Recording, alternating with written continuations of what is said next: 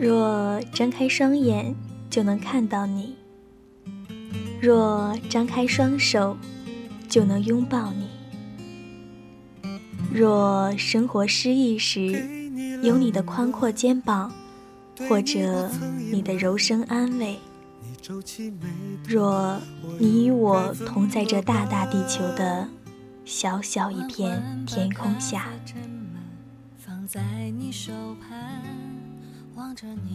文字激动心灵，声音传递梦想。亲爱的耳朵们，您现在收听的是月光浮语网络电台《花语梦言》专栏，我是主播妍妍。今天给大家推荐一篇文章，它出自南音的策划。若张开双手。就能拥抱你。当我还没有想好怎么开头的时候，手里的笔已经不听话的开始在纸上旋转的写下了这么一段话。或许这些就是我对异地恋的第一个认识吧，美好，朦胧，再加上一点缠缠绵绵的。小思念。不要介意我的小情绪我身边有这样一对小情侣，在一起三年，异地恋一年。我和男孩谈起他和女孩的感情的时候，他用略微笨拙的语言这样告诉我：他们认识的在初三朋友聚会上，见了一面。当时也只是见了一面而已。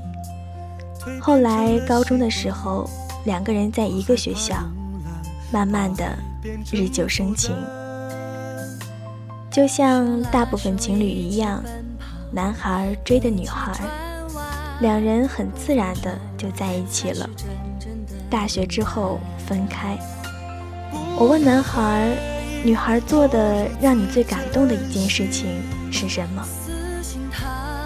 他说是在快冬天的时候，女孩早上坐四点多的车，当时天还没有亮，来他上学的地方找他，而且在车上还没有位置，是在走廊里坐了三个小时。说完之后，男孩嘴角微微的提起，是那种没有修饰的、很幸福的微笑。听到这样短短的一段陈述，我心里顿时酸涩了。我见过那个女孩的照片，小小的、瘦瘦的、柔弱的。我不知道是什么，让她瘦弱的身体里隐藏了那么巨大的能量。也许是远方爱人的脸庞，唤起了她隐藏内心的力量。后来，男孩沉默了很久，告诉了我他很对不起女孩的一件事儿。他说，女孩一直都很相信他，可是他却骗了女孩，他对不起她。我一直觉得“对不起”这三个字是无力的，就像面前的这个男孩，他的语气。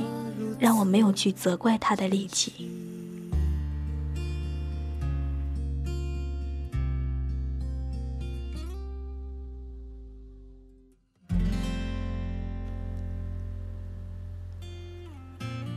我想，每个人可能都有做错的时候吧。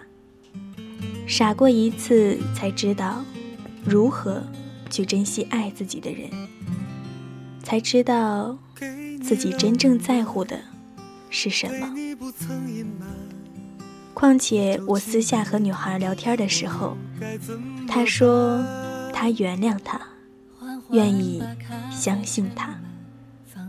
我很喜欢女孩的性格，直来直去，语气里面不乏透露着小可爱，不得不爱。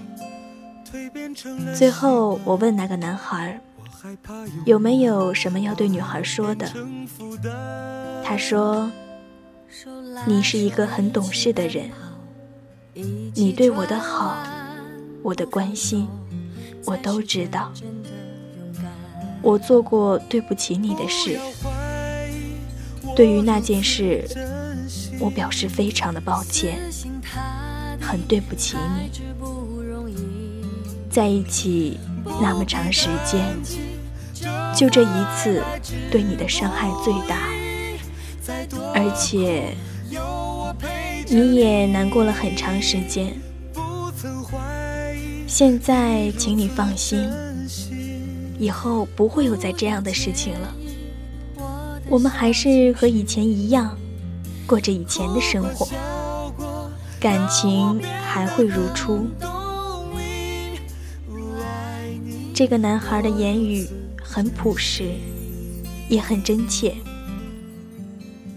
我没有敢乱改他的任何一个字，生怕这份感情的美好，我表达的不到位。对于爱情，我并不是很懂，但是我相信爱，相信美好的东西，也相信有那么一点点辛苦的异地恋。我想要他们的故事，可以让你们感到温暖，温暖过后，可以让那些正在经历异地恋的。更加勇敢的爱，让那些没有异地恋的努力寻找爱，让我们的生活都因为爱而绽放。或许爱不是完美，而是带有一点点的瑕疵，但却还是让人放不下。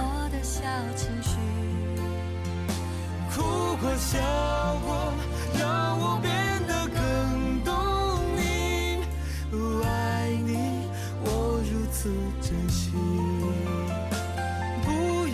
好了，耳朵们，今天的节目就到这里。感谢南音为我们写出这么优美的文章，让我们一起分享他身边的故事。晚安，耳朵们。